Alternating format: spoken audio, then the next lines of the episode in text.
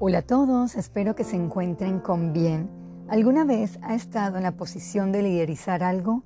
¿Cómo es su trato para con los demás? El tema de hoy es tratando a otros con respeto. Vayamos a Filipenses 2, del 3 al 4.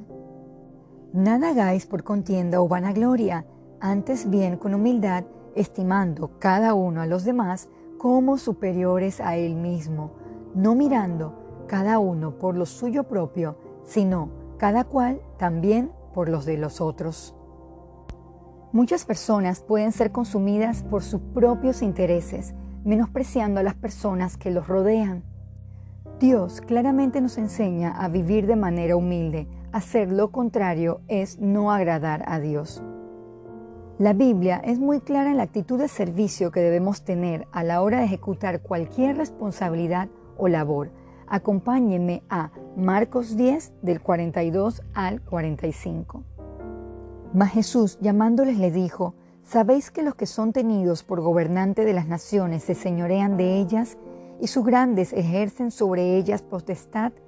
Pero no será así entre vosotros, sino el que quiera hacerse grande entre vosotros será vuestro servidor, y el que de vosotros quiera ser el primero será siervo de todos, porque el Hijo del Hombre no vino para ser servido, sino para servir y para dar su vida en rescate por muchos.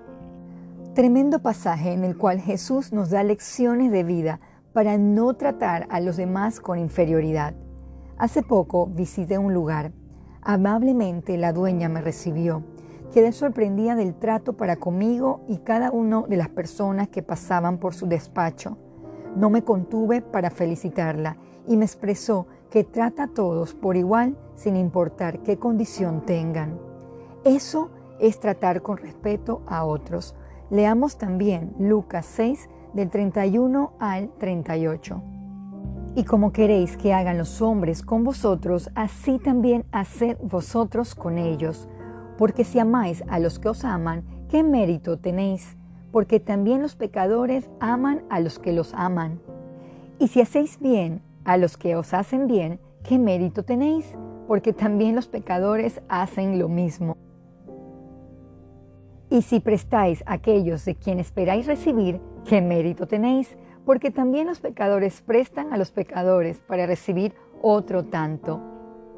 Amad pues a vuestros enemigos y haced bien y prestad no esperando de ello nada, y será vuestro galardón grande y seréis hijos del Altísimo, porque Él es benigno para con los ingratos y malos.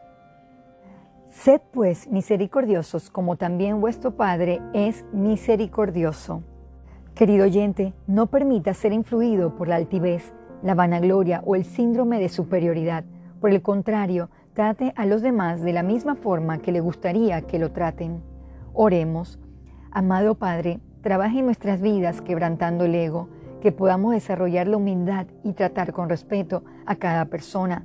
Si contamos con algún tipo de liderazgo, denos la sabiduría adecuada para un manejo correcto. En Jesús oramos. Amén.